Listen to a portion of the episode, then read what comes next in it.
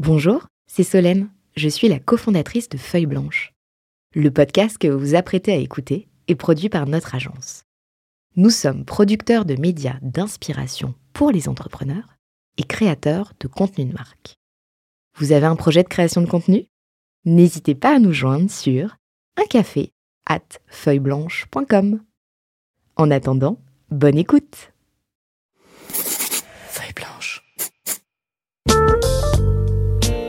40 nuances de Next. Le Next 40, comme vous ne l'avez jamais entendu, animé par Olivier Mathieu et Thomas Benzazon. Dans le premier volet de son 40 nuances de Next, Rodolphe Ardan, euh, cofondateur et dirigeant de Spendesk, a partagé euh, en long, presque en large, euh, en tout cas le maximum possible sur l'aventure Spendesk, les défis rencontrés, les défis à venir aussi. Tout de suite maintenant, place à l'homme derrière l'aventure entrepreneuriale. On va parler de toi. Allez, relaxez-vous. Et maintenant, on parle de vous on est dans le calme et la, et la relaxation. Euh... Avant la tempête Non, mais on, voit que Rodolphe est quelqu'un qui a l'air d'avoir un, un, tempérament plutôt calme. Je ne sais pas si c'est vrai ou pas. Quel genre de, de chef d'entreprise es-tu Et est-ce que tu as évolué entre le, le début de Spendesk et après? Et même, je dirais, euh, depuis ta première aventure entrepreneuriale jusqu'à aujourd'hui, oui. Ouais, ça, on peut en parler pendant, un petit moment aussi. Quel genre de chef d'entreprise est-ce que je suis? Euh, est-ce que tu mets la pression sur les gens? Est-ce que tu, euh, est-ce que tu, tu les, euh, tu crées le tempo ou est-ce que tu, enfin... So, ouais, je, je, je, suis quelqu'un qui, qui, qui, fait énormément confiance et qui travaille beaucoup pour euh, mériter la confiance des autres. mon profil MBTI, je sais, parle aux gens, Myers-Briggs. C'est lequel? Je suis introverti et je suis très introverti. Je suis I. donc je suis I, je suis N intuitif. Je suis T, un bon ingénieur. Ah, ok. T. Et T, c'est le dernier. Et, et, je suis et je suis J. Donc souvent les profils. Euh, ah oui, non, J, ouais. Je crois que c'est profil architecte. Souvent c'est les c'est les méchants dans les films. C'est ah c'est Darth Sidious. T'as beau sourire, ça pourrait. Ouais, ouais, c'est celui qui a avec une cape noire, ouais, ça, ça tirait bien. C'est celui qui est, qui est un peu tout seul et qui, qui, qui imagine sur comment conquérir le monde. C'est un peu ouais, dans, dans Minus et, et Cortex. Ouais, Cortex, ouais, c'est Cortex quoi. euh, euh, le Euh, Alors, qu'est-ce qui fait que tu es passé du côté, euh, du bon côté de la force? Écoute, je pense que je, quand j'ai construit, enfin du coup, avant de redémarrer, avant de démarrer une, nouvelle aventure entrepreneuriale, je me suis, je me suis vraiment posé les questions sur pourquoi est-ce que j'ai envie de le faire. Euh, Qu'est-ce qui, euh, ayant, vécu hein, ce, roller coaster euh, émotionnel, d'énergie que, l'entrepreneuriat peut demander et que j'adore hein, personnellement, enfin en termes de métier, je me suis quand même dit la question qu'est-ce qui, va te faire lever le matin, hein, les moments où, tu sais ça va être dur parce qu'il y en aura des moments où ça sera dur. Et et c'est devenu assez clair pour moi et j'avais envie de remonter une aventure entrepreneuriale pour deux choses. Un, avoir l'opportunité de ou la chance de construire construire une référence, construire une norme. Je sais pas si on sans savoir si on y arrivait, mais vraiment me dire un peu comme comme Google a construit cette nouvelle norme d'accès qu'on peut avoir à l'information, de me dire en fait, euh, est-ce que, est-ce que j'ai envie de travailler sur un produit, un service qui sera utile à des millions de personnes, euh, de d'être cette référence. Je sais pas si on va y arriver, mais fondamentalement, j'ai envie de donner l'effort, de l'énergie euh, pour pour euh, pour le tenter. Et, et, le deuxième point, ouais. Ouais, j'avais envie de remonter une boîte pour avoir l'opportunité de construire une belle organisation, une belle boîte. En interne. Ouais, enfin pas en interne. Oui, si en interne, c'est finalement comment ce qu'on comment ce que je construit une organisation quand on se regarde un peu dans le miroir tous les matins. En fait, on est fier de ce qu'on a fait. Comment est-ce qu'on construit un, une boîte où les gens qui sont passés par cette boîte pendant la période où ils sont passés, quand ils regardent en arrière, ils se disent ah c'est c'est deux ans, c'est cinq ans, c'est dix ans que j'ai passé dans cette boîte. C'était vraiment les, les, les, bons moments de ma carrière professionnelle. Et bon, les deux sont assez aspirationnels. Je pense qu'on va faire plein de plein de bêtises euh, en avant, mais en tout cas dans le type de décision, dans qui on a envie d'être, sur ce qu'on est en train de construire, c'est quelque chose qui nous guide euh, vraiment au quotidien. Je reviens du coup, c'est une super question. Je crois qu'on va lancer euh, tout, euh, tous les seconds volets sur euh, quel chef d'entreprise es-tu? mais du coup, sur ta première aventure entrepreneuriale et la nouvelle, tu disais qu'il y a eu effectivement des des moves, en tout cas une autre approche. laquelle et, et pourquoi? Je pense que le quand on a démarré notre euh, notre première boîte juste sortie d'école, hein, pour On, donner un on peut parcours, rappeler le nom Ouais, Mosaïque. Euh, donc pour donner un parcours, euh, je suis, je fais une école d'ingénieur et sortie d'école, on a démarré euh, avec un camarade de, de promo euh, qui est depuis un très très bon ami, euh, une première aventure entrepreneuriale. Et je pense que ce qui nous drivait à l'époque, honnêtement, euh, on ne s'était pas posé de questions, trop de questions. C'était euh, bon, on se voit pas prendre un boulot avec un costard. Euh, on a envie d'être, euh, on a envie d'être le maître de nos actions. euh, on va être hyper successful sans avoir une vraie définition du succès. Donc Euh, un rapport très personnel à l'aventure entrepreneuriale au départ. Ouais, où en fait il n'y a pas vraiment de questions sur le pourquoi, sur qu'est-ce que tu as, qu'est-ce que tu as envie d'accomplir, sur euh, euh, fondamentalement qu'est-ce qu'il y que tu avait, es en train est-ce qu'il y a- d'établir. est-ce- est-ce qu'il y avait des, des entrepreneurs dans ta famille, par exemple? J'ai, oui, euh, assez, assez, assez lointain. C'est-à-dire un oncle entrepreneur euh, ou une famille. Lui et sa femme ont monté un, business au Brésil. Euh, et oui, ça a toujours, ça peut-être, ça a peut-être été une inspiration. Je sais pas. C'est une bonne question. Euh, mais à l'époque, on était, c'était, c'était plus notre volonté entrepreneuriale était plus une logique d'ingénierie. C'est en fait, on a envie de construire des trucs et on a envie de voir si on peut, si on peut arriver à dé- développer un truc sur le marché, quoi. Euh, et, et, et cette première aventure entrepreneuriale n'a pas été facile. Hein. Je pense qu'on a fait toutes les erreurs que de bons ingénieurs font quand ils démarrent un business. hein. La plus grosse étant, euh, on adore développer une solution technique, super on, produit on s'éclate, euh, euh, mais en fait, il n'y a pas vraiment de business derrière. Ça, ça nous a pris deux ans avant de se rendre compte. Euh, après, on a itéré, on a fait un bon truc, puis finalement, un de nos gros clients nous a dit ce que vous faites, c'est trop border, on ne fait pas, donc voilà. Et on a réitéré, faire un truc qui marchait très bien, qu'on a fait racheter par Page Jaune. Et je pense que sur la sur troisième itération, tu sors d'une grande école française, euh, tu t'es mis une sorte de pression sociale sur euh, la réussite, sur le succès, etc. Et tu te dis, euh, ouais, ça fait trois ans et demi là que je me paye pas, que je bouffe des pâtes, que que Là où les copains que qui sont pas voilà, partis dans l'aventure que- entrepreneuriale, que- que eux, je se rejoins, payent? euh, voilà, que je rejoins mes copains euh, quand on va à un dîner. En fait, j'arrive pour le café parce que je peux pas payer l'addition. Bon, qu'est-ce que tu es en train de faire alors que On partage en sept? Ouais. Euh, donc tu et là j'ai eu une grosse remise en question tu vois, en me disant mais qu'est-ce que, qu'est-ce que je suis en train de faire avec ma vie quoi enfin euh, euh, pourquoi quoi? Pourquoi est-ce que je fais ça? Et, et d'ailleurs mon je pense que mon cofondateur m'a vachement aidé à ce moment-là parce qu'il était hyper solide sur ses sur ses convictions entrepreneuriales où moi je voilà et je ouais une période vraiment difficile en me disant euh, voilà. et, je me suis rendu compte à ce moment-là que finalement Tu, ça as a pu, pris avoir- du tu as temps, pu hein. avoir envie euh, d'abandonner à certains moments? Ah oui mais largement là à ce moment-là je me suis dit qu'est-ce que qu'est-ce que je fais quoi? Ouais. tu vois? Et je m'en suis Qu'est-ce qui fait que tu es resté? Bah, je pense que ça, ça a été un long travail un peu sur moi. Je me suis rendu compte que finalement, finalement, je m'étais fixé des mauvais objectifs. C'est-à-dire que cette notion de succès, cette notion de réussite, c'était pas, c'était pas ce qui me donnait de l'énergie au quotidien. Ce qui me donnait de l'énergie au quotidien, c'était vraiment cette aventure humaine qu'on pouvait avoir ensemble avec mon cofondateur. C'était cette capacité à face à un problème euh, d'y amener des solutions et qu'en fait, le quotidien, le quotidien, le tous les jours, le ce qu'on faisait me donnait de l'énergie. C'est ça que j'aimais. Et à partir du moment où j'ai pris conscience de ça, ça m'a donné une paix d'esprit vis-à-vis euh, du succès, de l'échec, de, De euh, l'argent voilà, et de, de finalement qu'est-ce qu'était, qu'est-ce je me suis rendu compte finalement il n'y a pas d'autre métier où j'aurais été plus épanoui au, au quotidien. Et et du coup, dans la, et à partir du moment où cette réalisation a été faite, quand on est parti sur une troisième itération produit, ça s'est hyper bien passé euh, avec un rachat par page jaune. Je, com- je comprends bien, pardon, la, une fois que tu as trouvé le sens de pourquoi euh, finalement la question d'arrêter se, se pose plus, mais comment tu comment arrives à cette conclusion? Mais en fait, parce que c'est pas évident, t'as pas une réponse comme ça. Tu sais, c'est un peu. Je pense que les, les la, la, la connaissance de toi, euh, euh, c'est des choses qui se développent en accéléré quand tu fais face à des crises, euh, que ce soit des crises personnelles ou des crises professionnelles. À la fois le meilleur et le pire. Exactement.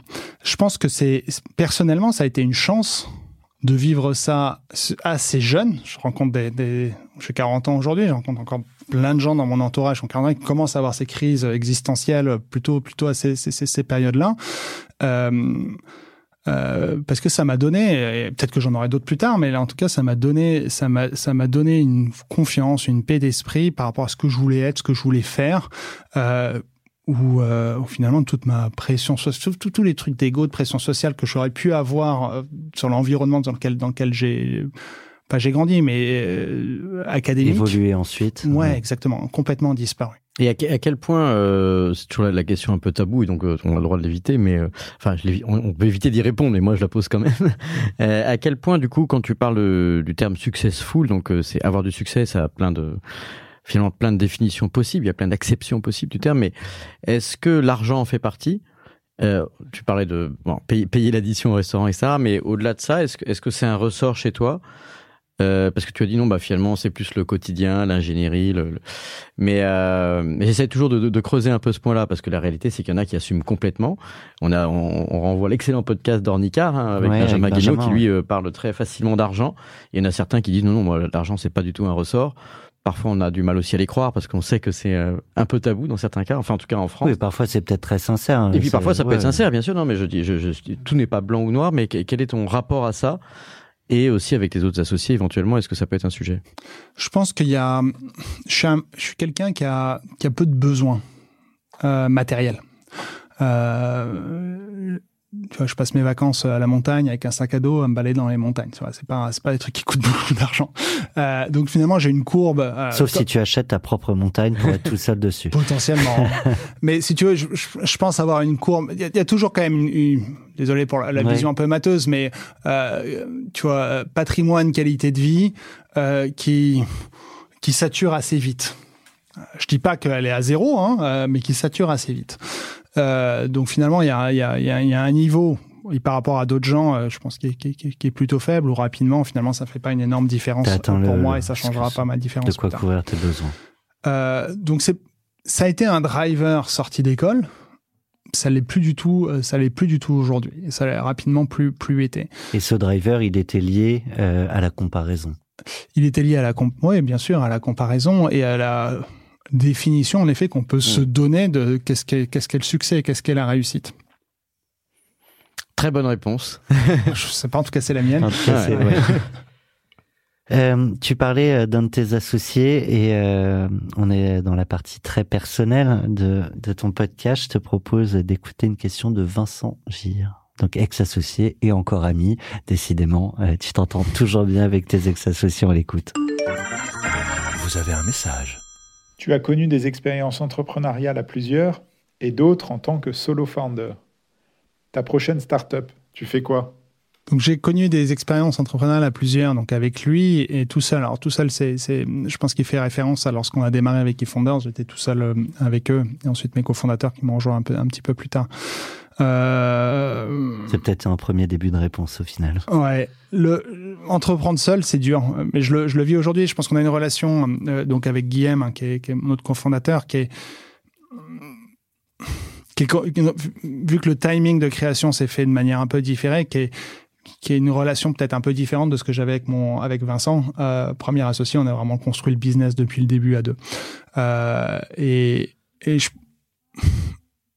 c'est plus facile de, enfin c'est plus facile, en tout cas c'est plus réconfortant à partir du moment où il y a une bonne symbiose euh, de de- d'entreprendre à plusieurs que d'entreprendre seul. Entreprendre seul quand on doit tirer la machine tout seul tout le temps, Notamment dans Euh, les moments de doute que tu évoquais tout à l'heure où il y a personne pour... euh, voilà, t'as tes moments de doute. Alors ça, en fonction de ta, enfin, de ta maturité euh, personnelle, maturité, je sais pas si c'est le bon terme, euh, plus, voilà, mais même juste en termes d'effort, hein, c'est-à-dire que t'es quand même la locomotive, donc euh, l'énergie que tu dois donner dans ton système, elle est, Mm. elle est forte. Parfois, c'est pas mal d'avoir.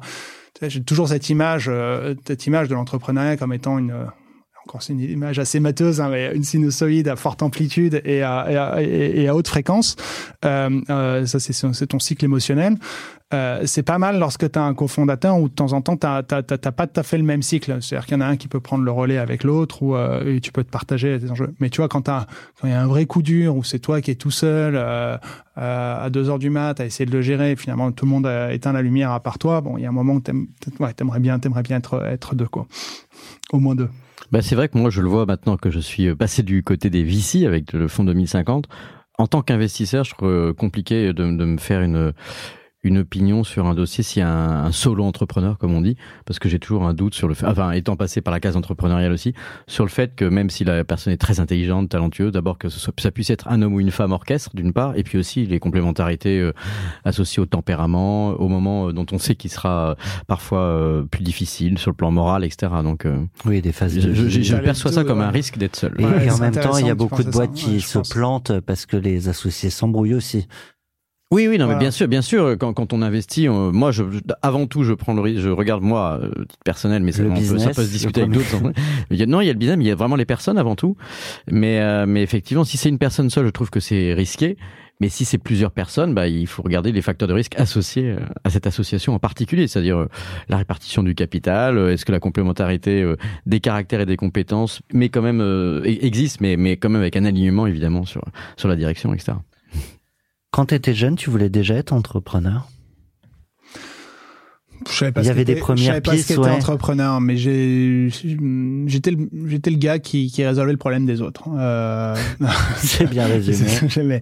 Euh, quand, quand, quand j'étais petit, j'ai- et j'aimais bien ça. Euh, tu laissais les copains copier? Ouais, je sais les copier, copier. Euh, mais même sur des petits problèmes, des, des- ouais, j'aimais bien, j'aimais bien, j'aimais bien résoudre des problèmes. Euh, T'as un souvenir là qui te revient euh? Pff, des trucs, euh, tu sais, des, des jouets cassés, euh, des trucs, enfin des C'est le euh, MacGyver voilà. de, de la cour de récré. Est-ce que tu as un paquet, un papier de chewing-gum Ouais, exactement. Euh, je, je me rappelle pas quel métier. Est-ce que j'ai, ouais, je savais pas quel métier. Par contre, j'étais en effet assez passionné de science. hein. C'est quelque chose qui est très très curieux et, et j'aimais bien, j'aimais bien les expériences. Donc voilà, un peu, un peu nerd, un peu geeky euh, étant petit. Ouais. On parlait alors, dans, dans le précédent volet ton, ton 40 nuances de Nex euh, du, du monde d'après. Et tu parles de science et je peux pas m'empêcher de faire une parenthèse là-dessus, mais on est dans un monde où une partie du monde euh, voit plus la science comme un, un point d'ancrage pour se mettre d'accord, se projeter. euh, Et je serais curieux de savoir comment toi tu le vis en tant que peut-être entrepreneur, mais aussi en tant que citoyen. C'est euh, quelque chose qui m'interroge énormément et sur lequel j'ai pas été confronté en direct.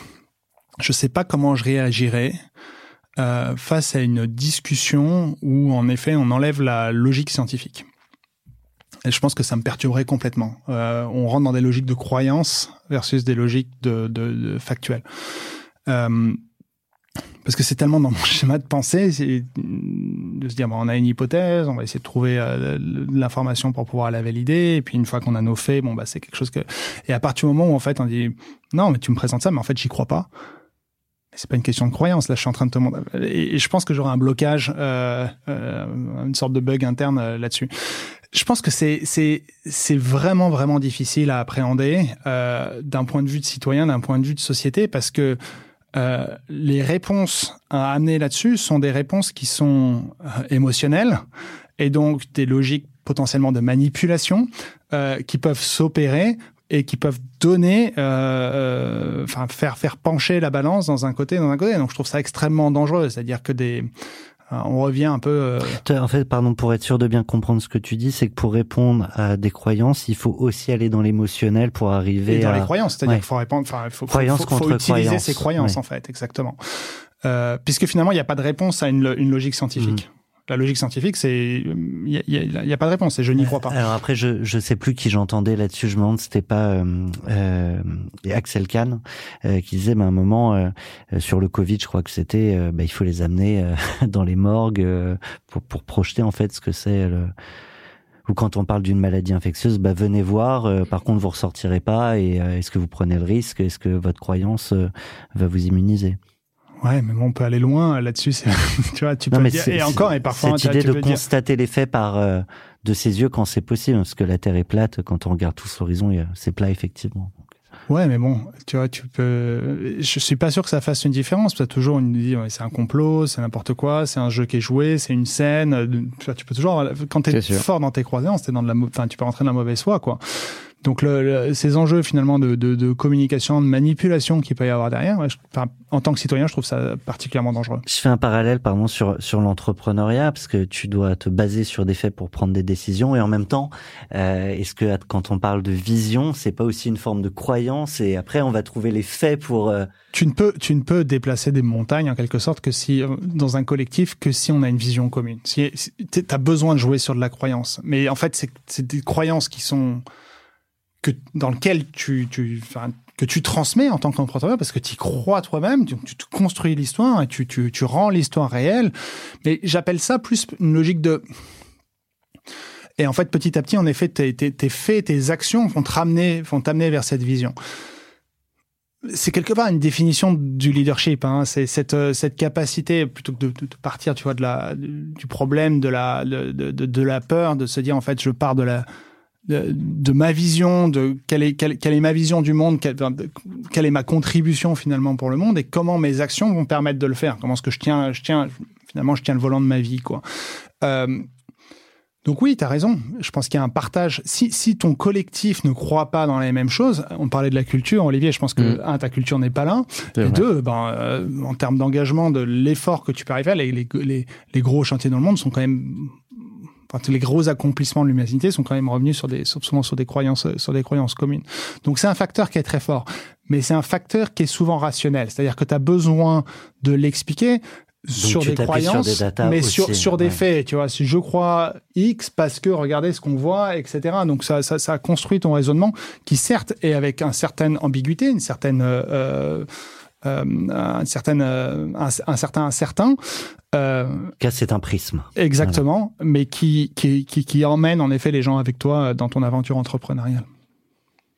Un mot avant de, de passer à la suite. On n'a pas refait toute l'enfance, mais euh, peut-être que ce sera pour un, un autre volet, sauf si tu as l'anecdote de, de ton enfance qui a construit euh, l'homme que tu es aujourd'hui, qui devient assez spontanément. Euh, on a beaucoup, beaucoup vécu à l'étranger quand j'étais petit, en suivant, mes, euh, en suivant mon père qui avait une carrière internationale. Tu as vécu Euh, dans quel pays? J'ai vécu en Italie, euh, j'ai vécu en Grèce, et ensuite je suis rentré en France pour mes études. Donc tu parles couramment euh, Mhm. grec et italien, pas du tout, t'as tout j'ai perdu. Je suis tout perdu. Non, vraiment, je connais bien la Méditerranée. Exactement. Non, non, j'ai tout perdu. Euh, Ça, ça a forgé Je quoi? Parce que euh, plusieurs choses en bien, en, en mal. Je pense que tu t'en rends pas compte quand t'es quand t'es petit, quand t'es gamin. Tu, euh, enfin, quand t'es petit, c'est un euh, euh, t'aimes pas hein, fondamentalement. Tu dis, euh, Tu tiens, de ça déracine. supprimes. Ouais, ça déracine On complètement. Je me suis créé quelque chose, je repère tout, faut tout je reconstruise. Une première fois, tu crées des relations, il faut que tout tu les recasses et tu reconstruis ça, etc. est-ce qu'on en arrive à se dire je ne crée plus de relations? C'est c'est intéressant. C'est euh, je pense que j'étais passé par une phase comme ça et en fait, ce qui était encore plus intéressant, c'est de voir ce que tu vois quand tu arrives dans un nouveau pays, dans un nouveau dans un contexte, c'est de voir les personnes euh, dans ces lycées étrangers qui eux sont restés et et eux typiquement, toi, c'est une question de survie. Tu as besoin de créer des relations, sinon tu es vraiment tout seul. Euh, tu vois, quand tu arrives dans un nouveau euh, pays, endroit, communauté, tu as, besoin d'aller créer une relation. Même pour un mec assez introverti comme moi, justement, je pense que ça m'a un peu poussé à le faire. Mais à l'inverse, les communautés qui restent, qui eux ont construit ces relations, les ont perdues, ont reconstruit ces relations, les ont perdues, au bout d'un moment se resserrent les- énormément entre eux. Et, et, et c'est quelque chose que tu vois en évolution dans tes classes, ou en fait dans les petites classes, euh, en fait, t'as pas, t'as pas ce passif. Euh, donc finalement, Pour en fait, y a chacun, pas, ouais. ouais, Ouais. ouais, personne a, tu vois, cette série de, de construction de deuil, de construction de deuil, puisque finalement c'est, c'est, c'est- c'est ce qui se passe, euh, euh, où finalement des, des c'est extrêmement ouvert. Et plus tu grandis, donc il y a aussi euh, évidemment la, la, la, la maturité des gens qui changent, mais plus ces groupes sont extrêmement fermés, extrêmement opaques. euh, et entre eux. difficile à intégrer. Exactement. Et du coup, ça, euh, tu Donc du coup, écoute, moi, je pense que ça, ça, quand je suis rentré en France, je me suis rendu compte de la, de la chance que j'avais pu avoir en termes de euh, d'ouverture d'esprit, curiosité intellectuelle, que naturellement ça avait pu m'amener euh, sans avoir fait des fins euh, conscients, tu vois. Donc ça, ça, ça c'était, c'était vraiment un, euh, un plus et en effet une capacité à s'adapter, je pense, dans des nouvelles situations euh, assez rapidement. Dont, je pense que c'est une bonne qualité de l'entrepreneur. S'inspirer. Respirer. Dans cette petite rubrique, Rodolphe, on aime bien aussi comprendre d'où peut venir euh, l'inspiration des entrepreneurs. Sachant qu'évidemment, une grande partie de l'énergie consacrée euh, à développer une entreprise, elle est quand même dans le secteur professionnel, dans le milieu professionnel. Et euh, malgré tout, bah, il y a peut-être des inspirations ou des respirations. Les respirations, c'est comment est-ce qu'on trouve euh, l'oxygène qui permet aussi de pas se retrouver en burn-out. Euh, Parfois, c'est par la culture, parfois par le sport, parfois par le voyage ou d'autres choses. La famille est souvent revenue. hein. Il y a quand même pas mal d'entrepreneurs qui évoquent la famille aussi comme peut-être port d'attache ou, ou, voilà point de ralliement et, repère dans, dans le dans la frénésie. Est-ce qu'il y a des choses que tu que tu pourrais partager avec euh, avec nos auditeurs qui peuvent se demander euh, sinon bah, comment est-ce qu'on fait pour euh, pour survivre à cette toute cette énergie qu'entraîne l'entreprise? Écoute, c'est une. Je sais pas si j'ai une, réponse. Je vais essayer de parler de, de, de, de ce, qui me, ce qui me donne ou ce qui me coûte de l'énergie. En termes d'inspiration, ouais, je pense, personnellement, c'est plus une, un peu une curiosité permanente en me disant tiens, comment ça marche ce truc? Pourquoi ça marche? Pourquoi est-ce qu'on fait ça? Euh, Je me pose, beaucoup de questions. Je suis quelqu'un qui pose beaucoup de questions. Euh, euh, et en fait, je m'inspire, je m'inspire pas mal de ça. Je m'inspire aussi beaucoup des autres. Je suis quelqu'un qui apprend par l'exemple. Euh, dès que je vois un comportement, quelque chose d'intéressant, en fait, je, je, je l'intègre dans mon prisme de réflexion et, et ça m'aide. je- Ça m'aide beaucoup. Plutôt que de, de- pu- purement un apprentissage théorique où je vais lire un bouquin, euh, ça va m'amener C'est un par peu de réflexion. l'expérimentation Ouais, de- C'est plus par l'expérimentation et notamment observer quelqu'un qui fait quelque chose que, que j'apprends plus vite. Et est-ce qu'il y a des gens en particulier qui, t'ont- qui ont pu t'inspirer ou qui ont pu, euh, par, alors, par observation ou admiration ou autre, pas forcément des gens connus, hein. enfin, ça peut être des gens connus, for- mais ça ouais, peut être aussi dans, l'environnement connus. proche. Bah, ça peut être mon ancien associé, tu vois, Ouais. dans sa manière de fonctionner. Ça m'a donné un nouveau prix. Ça va être des collaborateurs dans la manière de voir les choses. Où en fait, j'apprends tous les jours en me disant tiens, en fait, j'avais pas vu le truc comme ça, mais en fait, c'est raison. C'est beaucoup plus. euh, euh, ça peut être. euh, euh, dans notre ancienne entreprise ou maintenant nos investisseurs qui me partagent leur expérience ou ce qu'ils ont fait, comment ce qu'ils ont fait, comment ça a marché, je l'intègre dans mon dans notre dans, dans, dans mon prise.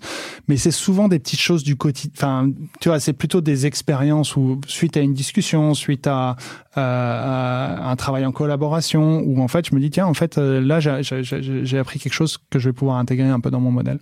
Donc c'est pas tu vois c'est pas euh, quelqu'un une personne où je me dis tiens euh, cette Mais c'est plus une analyse de, de voilà. système de pensée ou d'action.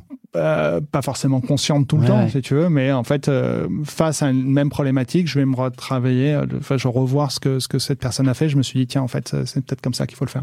Est-ce qu'il y a malgré tout une lecture, un film pour rebondir sur ce que disait Olivier que tu aimerais partager avec nous, que tu nous conseilles? Qui a peut-être changé un regard, une façon de penser. Il y en a plein. J'ai Euh, j'ai ralenti le débit pour te laisser Ouais, le temps de le réfléchir. temps de réfléchir, c'est gentil Thomas. Et c'est là que Rodolphe va nous apprendre qu'il ne sait pas lire en fait. Ouais, je- je- j'avais lu. Mais il répare les jouets. Et on peut pas tout faire à l'école. Hein. c'est le talent des mains. Euh, Là, la musique d'attente est ouais, dépassée. hein. ça, c'est terminé, quoi. Non, mais écoute, un, un- un livre que, que je sais pas si c'est un apprentissage, mais un, un, un de mon best-seller que je relis tout le temps, c'est Dune. Euh, alors Dune, Ah c'est oui. un truc Dieu, hyper lié geek au de film science-fiction. Dune, ouais, c'est ça. Mais, ouais, euh, Dune. Mais c'était Alors, un roman, tu sais, de C'est un Frank roman. Herbert. C'est un roman de Frank Herbert, Oui, j'ai dit film, oui, oui, t'as raison, mais moi je suis plus Euh, film. C'est parce que t'es la jeune génération. Ouais. Il est euh, voilà, il- très science-fiction. Ce que j'aime beaucoup dans ce bouquin, c'est c'est à quel point il a réussi à construire, à concevoir un univers cohérent et sur lequel il arrive à nous pas donner des leçons, mais des explications euh, à la fois d'un point de vue euh, religion, politique, économique. Enfin, la richesse sous-jacente qu'il peut y avoir dans ce bouquin. euh, qui est basée à la base juste sur une, une contrainte de ressources hein, qui existe uniquement dans une planète. Euh, mais donc, c'est assez un sujet d'actualité d'ailleurs. Ouais. C'est encore une fois, j'ai l'impression que c'est un sujet de système. Ouais, je pense que c'est, je pense que c'est dans ma manière de réfléchir, c'est quelque chose que j'aime, enfin que je, je regarde. Ouais. Bon après c'est vrai que les ingénieurs souvent aiment bien la science-fiction, Ouais. c'est quand même relativement cohérent parce que la science-fiction c'est aussi Je une dois avoir façon un de se côté ingénieur, hein, peut-être. Ouais, c'est possible. je le découvre. Euh, sans, sans transition, alors une question que, que je voulais te poser tout à l'heure de, de ton associé euh, Vincent, on l'écoute. Vous avez un message. Tu construis une scale-up et avec l'arrivée de la petite troisième, une famille nombreuse à la maison. Est-ce que licorne et enfants en bas âge sont compatibles? Et si oui, donne-nous ton secret. Seulement avec une peluche. ouais, c'est pas facile. Hein. Enfin, Une peluche de je pense que- licorne Ouais. Je pense que c'est, je pense que tous tous les entrepreneurs qui, qui, qui ont des enfants savent que c'est pas, c'est pas, c'est pas, c'est pas facile, mais en même temps c'est, enfin, je trouve ça super. Euh, j'ai trois filles, moi. J'ai mon aînée, elle a, elle a bientôt 7 ans. Ma dernière, elle a 6 mois. Pendant le lancement de, euh, félicitations d'ailleurs au passage, mais pendant le lancement du coup de Spendesk, la première. Bah, la première, euh, elle est née au moment où je partais d'une page blanche euh, avec eFounders. On, Pile au- on- même dit moment. blanche ici. Ouais. Pardon. Non, non, je C'est déconne. bien. Euh, donc, ouais, donc euh, naissance d'un enfant, euh, naissance, enfin finalement naissance de deux bébés en même temps, euh, à la fois l'entreprise et, et, et- ma fille, quoi. C'est quoi qui est le plus facile? C'est lancer du coup en parallèle euh, une euh, une jeune aventure de vie et une aventure entrepreneuriale ou euh, la troisième de six mois, un moment où tu es en pleine phase de croissance avec peut-être plus d'équipes, plus de, de gens sur qui t'appuyer, en même temps plus d'enjeux? Non, enfin, je pense que rien n'est facile, mais en même temps, c'est, enfin, c'est voulu. Donc, du coup, on, s'organise euh, en fonction et, euh, enfin, on s'organise en fonction. Ça fait un peu robot, mais un, le, le, le, premier point, c'est, je pense, j'ai eu une vraiment une vraie discussion avec euh, Juliette, ma femme, avant de démarrer, en se disant. Où est-ce que ça peut nous emmener? Qu'est-ce que qu'est-ce que ça veut dire au quotidien? Et comment est-ce que est-ce que est-ce que enfin c'est un projet qu'on fait à deux quoi. Mettre les contraintes sur la table d'avance. Ouais, ou en tout cas se dire euh, est-ce qu'on est in euh, Est-ce qu'on est in ensemble? Sinon, euh, si, si- sinon en fait, on n'y arrivera pas quoi.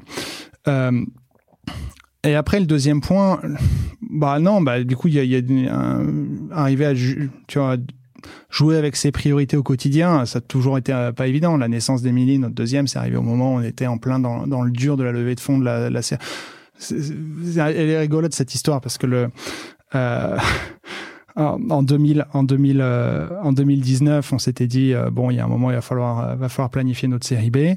Euh, je me dis, euh, voilà, bonne planification, ça sera fait. Alors attends, on attend la deuxième. elle est prévue de, de naître le 11 juin. Il faut absolument que j'ai closé ce truc-là avant. Euh, Donc tu fonctionnes par cycle de 9 mois du coup. Levée de fonds, on enfant. avait signé, on a signé D'où la deuxième a- levée de fonds dans la foulée. on a signé notre term sheet le 10 juin. Tu vois, Ouais. donc c'était genre wouhou. Sauf qu'Emilie était née le 10 mai avec un mois d'avance. Donc là, là pour le coup, j'ai un mois euh, fichu quoi. Bon, euh, Ah, comme les- quoi on peut pas exactement prévoir. hein, le- exactement. le terme n'est pas prévu, mais bon, c'est pareil pour les termes sheet. On parle de termes sheet. c'est pas toujours possible de prévoir. Donc euh, euh, non, bah du coup après, euh, bah, on s'adapte, hein, on s'adapte. Mais il n'y a pas forcément de réponse euh, là-dessus pour Vincent. Je pense que le pareil, cet équilibre, tu parles de respiration, cet équilibre pro perso, euh, c'est ce que je te disais Thomas avant avant l'interview. Je préfère réfléchir en je préfère réfléchir en allocation de temps sur des passions. Euh, ma vie pro, c'est une passion. Euh, dans ma vie perso, il y a plein de choses qui sont des passions. Ma famille, c'est une passion. Euh, lire, c'est une passion. Marcher en montagne, c'est une passion. Donc finalement, face à toutes ces différentes passions, quel temps est-ce qu'on alloue dedans et à quels différents cycles? Parce que tout n'est pas possible en même temps. Donc quels différents trade-offs est-ce qu'on fait? Comment est-ce qu'on arrive à trouver cet équilibre? Alors Euh, ça, on a l'impression qu'il a un tableau de bord hyper professionnel avec de la data visualisation, temps alloué à la famille, tac tac tac, et puis avec des indicateurs et peut-être des, des profit warnings. Attention, attention, Non, pas assez de temps en montagne. Ces enfants Ouais. réservent directement des, des créneaux. euh, Ouais, ouais. Là, on est dans l'esprit de l'ingénieur. On est à l'intérieur. Euh, mais c'est plutôt. Là, c'est de la je- science-fiction. Je pilote plutôt à l'émotion. Ouais. là-dessus. Oui, bien sûr, je, je taquinais. On, on, on échangeait aussi avant euh, de d'ouvrir le bal de ton 40 nuances de Next sur la charge mentale euh, du dirigeant. Je, je serais curieux que tu, tu repartages euh, ces réflexions avec nous. Oui, je, moi, je pense que la, la, la, la, charge mentale du dirigeant, elle est, elle est évidemment présente. Euh, tu vois, tu me posais la question, qu'est-ce qui, qu'est-ce qui tient éveillé la nuit euh, euh, Je pense que tout entrepreneur, parfois tu dors très très bien. Euh, même c'est souvent, honnêtement, souvent je dors très très bien. Euh, il y a deux, moments en fait où ça te, t'as soit les moments où c'est négatif, c'est-à-dire que t'as un, t'as un problème que t'arrives pas à résoudre, t'as une conversation difficile à avoir, tu sais pas comment l'aborder, ça te prend la tête tant que tu l'as pas eu, tant que tu sens pas de ce... En fait, quand tu l'as, souvent après, tu ah, ça, sou- soulagement, euh, mais pendant ce temps-là, tu vois, c'est difficile, c'est t'as un sentiment d'anxiété, ça c'est les moments. C'est le moment où t'aimes pas être réveillé la nuit et t'es là, tu tournes en rond et en fait, t'as presque envie de décrocher ton téléphone et avoir la conversation maintenant pour pouvoir le Je vois très bien ça. Parce qu'Olivier parlait de burn-out, euh, ça, ça a eu des incidences sur la santé? Ta santé? Non, c'est plus, euh, c'est plus manque de sommeil. Après, ouais. manque de sommeil avec euh, trois enfants en bas âge, au bout d'un moment, tu t'habitues. tu t'habitues. Euh, et t'as l'autre type de réveil qui est, qui est pas bon non plus pour, enfin, pour ta santé parce que tu dors pas beaucoup, mais qui, qui est beaucoup Qui plus. Ton excitation, ouais. C'est ton excitation. C'est là, t'as une idée, tu vois un truc, t'arrives pas à le lâcher, et puis tu t'endors et tu te réveilles une heure après, tu dis, ah, mais tiens, je repensé Ça à ça, plus loin, etc. Et les, créat- les créatifs et les artistes ont ça aussi parfois. Ça m'est arrivé de dis- discuter avec des, fois des musiciens ou des peintres, etc. Mais ils, peuvent- ils peuvent du coup ne plus arriver à dormir parce qu'il y a cette excitation de la création et donc euh, se retrouver à 4 heures du matin en train de composer un truc ou d'écrire, etc. Parce Mais que, du coup, je, je rebondis juste là-dessus. Je sais pas si je t'en avais parlé, Olivier, si on en a déjà parlé dans, dans un précédent 40 nuances de Mais Alexandre Astier, je sais pas si vous c'est celui qui a, qui a écrit Camelot, qui a composé Camelot. Enfin bref, ce mec est un génie. Ouais. Lui, son truc, c'est qu'il se réveille, euh, il met des réveils à 3h, 4h, 5h du mat. Sa femme doit être folle euh, pour parce qu'il est persuadé que à travers toi qui parlais de système, à travers les systèmes de ses rêves, les cycles il, soleil, va, le il sommeil. va trouver de nouveaux systèmes de pensée qui vont l'aider à écrire. Enfin, c'est incroyable. voilà. Fin de parenthèse, c'est quand même ton 40 nuances de Next. Ouais, j'en suis pas là. mais, mais, mais ce truc-là où en fait tu dors pas, et c'est pareil, t'as, t'as en fait, euh, en termes de discipline, t'apprends au bout d'un moment. Mais moi, je me lève et puis je fais le, je fais le truc, je le note, j'essaie de creuser mon idée au fond. Combien d'heures tu dors par nuit? J'ai- Pour être bien, j'ai, j'ai besoin de 8 heures, Olivier. J'ai besoin de alors 8 ça, heures. c'est, Oh, euh, le kiff. ça, c'est bien si tu y arrives, effectivement, Ouais. parce qu'il y a, il y a Pour être souvent. bien, j'ai euh, besoin de 8 heures. C'est un peu dur en ce moment, mais j'essaie Ouais. d'avoir mes 8 heures. Bon, alors on se Je me dépêche. couche très tôt. Je me couche très tôt. Très rapidement, je vois le timing.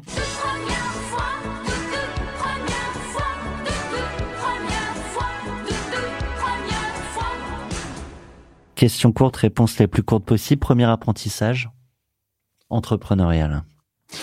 Euh, en école, on a lancé, on voulait faire un truc, euh, un boîtier, un boîtier euh, radio pour bateau, euh, avec le même associé avec lequel on a démarré Osaïc. Ça s'appelait Weatherway. On avait monté une structure, une boîte. Ça a coulé. Complètement. Premier renoncement. Premier renoncement entrepreneurial? Hmm? Euh, En fait, pas forcément. Tu réponds comme tu veux. Ouais, bah, je, parce que je suis parti sur entrepreneurial. Euh, un autre projet, on voulait faire de la, pareil, pendant, pendant les études, on voulait faire de la, la, la, de la location de maisons entre particuliers. On a imaginé un système de partage de clés, etc. Euh, puis après, on est passé à autre chose, on a complètement renoncé. Ouais. Euh, premier coup de culot. Ah, J'en ai pas beaucoup, ça. hein. Je suis quelqu'un de toi assez, assez C'est honnête. tes associés, ouais. Ouais, euh, tendance à être euh, un peu le gars rationnel, euh, rationnel. euh, ouais, j'ai pas d'exemple qui me viennent en tête. Et quelle est ta première levée de fonds? Euh, bah, c'était avec Osaïc où c'était un fonds, une levée de fonds Friends and Family, TEPA, euh, en 2007. Première erreur. Sur Spendesk. Tiens, Parce on que va... sinon, il est- il est- Ah ouais. alors j'avais 18 mois. Ouais, J'ai essayé de me lever. J'ai fait tomber ma glace. la première erreur sur Spendesk. Euh... ça a été de, pour nous, ça a été, ça a été de d'aller chercher des fonds VC trop tôt. Euh, en fait, ça nous prenait du temps, on n'y arrivait pas, personne croyait au truc, et finalement, on avait, on est, on s'est retourné, on allait voir des angels, et ça a été bouclé en deux semaines. Pour finalement retrouver les VC deux, trois Plus ans tard, après. quand ils se sont dit, tiens, en fait, finalement, c'était pas, ouais, c'était pas mal ce truc. Une question de timing. On parle des apprentissages, je te propose de partager celui qui a été euh, le plus structurant avec la claque. Waouh Euh, la claque, quand est-ce que je me suis pris une bonne claque? Hum, On s'en prend souvent hein, en entrepreneuriat. Euh, je pense que le, je pense que la, la- ma grosse claque, ça a été, enfin la, première claque que j'ai prise, ça a été sur la- l'aventure Mosaïque avec Vincent, euh, sur le, voilà notre première notre première aventure et projet entrepreneurial où, euh, on adorait, enfin développer ce qu'on se faisait, mais en fait, euh, je me rappelle justement de cette claque. On s'était toujours dit ouais, mais la monétisation ça sera facile, on va faire de l'affiliation, on va faire etc. Et c'était l'époque des, des pages personnalisables. Et notre premier projet, c'était pages personnalisables. Je sais pas si vous vous rappelez de cette, cette, cette boîte, ce produit qui s'appelait NetVibes. Mais on avait, on Ah avait, on avait rencontré le CEO de, de cette boîte, euh, Freddy, qui nous avait dit. euh, ah, c'est intéressant votre truc. Euh, c'est quoi vos objets de monétisation? Bah, affiliation, voilà. Et il nous avait, il nous avait partagé, mais de manière hyper transparente. Tu vois, NetVibes, moi j'ai 20 millions d'utilisateurs. Bah, tu vois, l'affiliation, ça, coûte- ça, ça, ça paye 200 balles par mois. On a fait what? Mmh. Et, euh, Ah du coup, ça, ça a été une claque. hein. On s'est dit, mais en fait, on est, on est nowhere, on n'a pas de business. Il faut qu'on qu'on- qu'on imagine notre truc. Et, et même pas 20 millions d'utilisateurs Ouais, ouais, pour avoir les avait 200 nos balles 10 000, par On avait nos 10 000, si on était, voilà. Je pense que c'était une bonne claque. ouais. Carte blanche pour 40 nuances de Next. Alors tu as, tu as peut-être préparé, j'espère que tu avais été au courant que tu avais une carte blanche, sinon, euh, sinon il va falloir improviser et ça va être... Non, euh, non, on fait, on bien moment. notre taf. Hein. Méline, merci. L'i- L'idée effectivement c'est que cette tribune durant laquelle on ne t'interrompt pas, sauf si c'est complètement nécessaire. Mais Je en vrille. Faites-le taire Baïonnez-le C'est pas pour les enfants Non, écoute, je, euh, je pense que c'est un coup de cœur euh, à, à- à partager. Le coup de cœur, c'est c'est à quel point sur les 15 dernières années, euh, j'observe un mindset, euh, un changement de mindset positif vis-à-vis de l'entrepreneuriat en France. Euh, je suis extrêmement impressionné euh, par l'évolution euh, qu'il y a pu avoir. Nous, quand on est sorti d'école avec Vincent, sur une promotion de 500 personnes, on était 5 à lancer une boîte. Une bonne école d'ingénieur en France, on était 5 à vouloir lancer C'est quelle école? On était à l'école polytechnique. Mhm. Euh, je pense qu'aujourd'hui, j'ai pas les chiffres exacts, mais euh, à mon avis, à mon avis, je me trompe pas en disant qu'un tiers d'une promotion travaille soit dans la tech, soit lance un projet et lance une boîte. Et ce que ce que je trouve ce que je trouve euh, vraiment intéressant, c'est il y a, y a une question d'ambition qui est là pour certains vos aventures entrepreneuriales, mais pas que. C'est aussi cette euh, encore une fois ce, ce changement un peu de mindset en partant d'une logique de, de peur. Est-ce que je vais avoir la bonne carrière? Est-ce que je vais avoir le bon métier? Est-ce que euh, finalement je vais être reconnu dans ce que je fais? Et en fait, une, commence à, une abstraction en se disant en fait euh, non, j'ai des projets qui me tiennent à cœur, une vision qui me tienne à cœur et euh, des entrepreneurs qui veulent construire. Ouais. Et, et je trouve que le, le, le, le mindset en France et c'est en train de, enfin de plus en plus en Europe et a complètement changé euh, et devient extrêmement intéressant et prometteur pour le futur. Ça ne t'aura pas échappé, euh, mais Polytechnique peut amener à une grande carrière de première ministre, euh, mais sur 40 nuances de Next, ça peut amener à une carrière de président.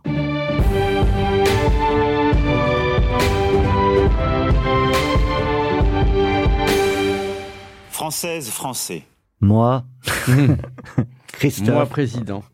voici ma proposition aux Français. Euh, je suis un, Européen convaincu. Euh, et, je, et en tant qu'entrepreneur aujourd'hui opérant beaucoup en Europe, je pense que ma, ma proposition est, est vraiment, je, je crois euh, de manière extrêmement forte que pour construire notre futur en France, il faut qu'on construise un futur européen. Et je crois, enfin, je pousserai des propositions pour aller beaucoup plus loin euh, en termes de fonctionnement européen, en termes de euh, politique sociale, en termes de euh, politique fiscale, en termes de politique d'emploi. Comment est-ce qu'aujourd'hui, en fait, quelle beauté ce serait de pouvoir travailler dans n'importe quel pays on le souhaite en Europe, de manière simple, de manière harmonisée. Je pense que chaque pays européen apporte un certain nombre de ressources, euh, de talents, de euh, spécificités euh, locales qui sont extrêmement riches et sur lesquelles on a énormément encore à construire. Alors qu'aujourd'hui, on est encore dans une logique très... Euh, bah, Encore de compétition Ouais, non, on commence à travailler ensemble, mais on se tire quand même pas mal à bord. Il y a encore pas mal de logique nationaliste dans nos, dans, dans, dans, dans, dans, dans nos réflexions. Chacun tire quand même un peu la, la couverture de son côté. Et surtout, on a une institution européenne qui est, qui, qui, qui, qui représente aujourd'hui, hein, je suis pas sûr que ce, enfin, que ce soit vrai, mais quelque chose de très technocratique, très bureaucratique, et qui, en tout cas dans, dans nous, la vision des choses, de ce qu'on on peut arriver à construire, qui est loin finalement de cette vision euh, des États-Unis d'Europe euh, euh, qu'on qu'on aurait souhaité construire au début de l'Europe. On a bien compris qu'avec Spendesk, la, la bureaucratie, ça, c'était quand même un sujet à, à craquer. Il faudrait Euh, avoir la Commission européenne comme client. Ouais. Ouais. Peut-être le, le dernier euh, sujet à craquer, c'est euh, la féminisation euh, du monde entrepreneurial et, et celui de la tech, et du coup aussi celui du Next 40.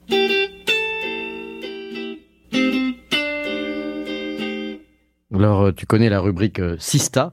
de 40 nuances de Next, donc de ton 40 nuances de Next, qui, qui te permet de mettre un, un coup de projecteur ou de mettre en lumière une entrepreneuse qui aura ensuite euh, le- pardon, qui aura le privilège d'être interviewé par notre, notre associé Solène, et puisqu'on lui consacrera une émission qui est la 40 nuances, 40 nuances de Sista. J'ai envie de mettre en avant euh, Morgane, euh, Morgane Ohana, qui a, euh, travaillé chez Spendesk et qui est partie de chez Spendesk pour démarrer sa boîte, euh, une société qui s'appelle De Facto. Euh, euh, on, commence à avoir euh, en effet des... Enfin, je- pour moi, c'est quelque chose qui me rend extrêmement fier lorsque euh, la fibre entrepreneuriale euh, se diffuse. Euh, pas que je sois responsable pour quelque chose, mais fondamentalement le fait que le, le- le- De l'organisme, participer à- l'organisation ait donné cette envie d'entreprendre, cette envie de voler dans, ce- enfin, de- de- Le, le côté exemplaire et puis l'inspiration qui peut découler de, du fait de vous avoir vu à l'œuvre aussi. Oui, et puis, de, et puis de se dire en fait c'est possible, donc on y va quoi. Oui. Euh, on y va. Euh, et Morgan, c'est une personne qui est que je trouve exceptionnelle euh, dans sa manière de, de voir les choses, euh, de construire les choses, dans l'énergie qu'elle peut dégager. Donc je pense que ça sera quelqu'un Alors, de est-ce qu'il y a très une question que tu aurais envie de lui poser et qui, euh, qui le sera par l'intermédiaire de Solène Ouais, je pense que euh, Morgane, euh, avec ce que ce que tu as pu vivre justement, et je sais, je sais que lorsque tu avais démarré ta carrière, tu te posais beaucoup de questions sur qui tu avais envie d'être, ce que tu avais envie de construire, un peu en minimisant les, les, les prises de risque que tu pouvais avoir.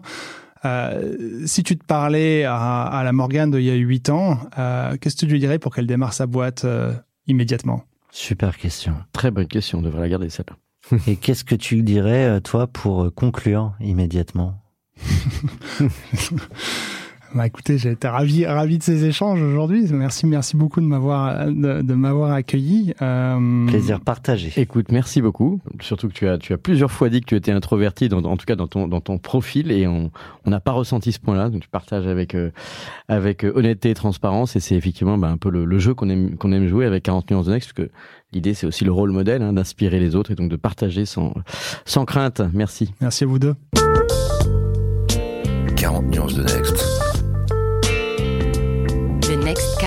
Vous ne l'avez jamais entendu, animé par Olivier Mathieu et Thomas Benzazan.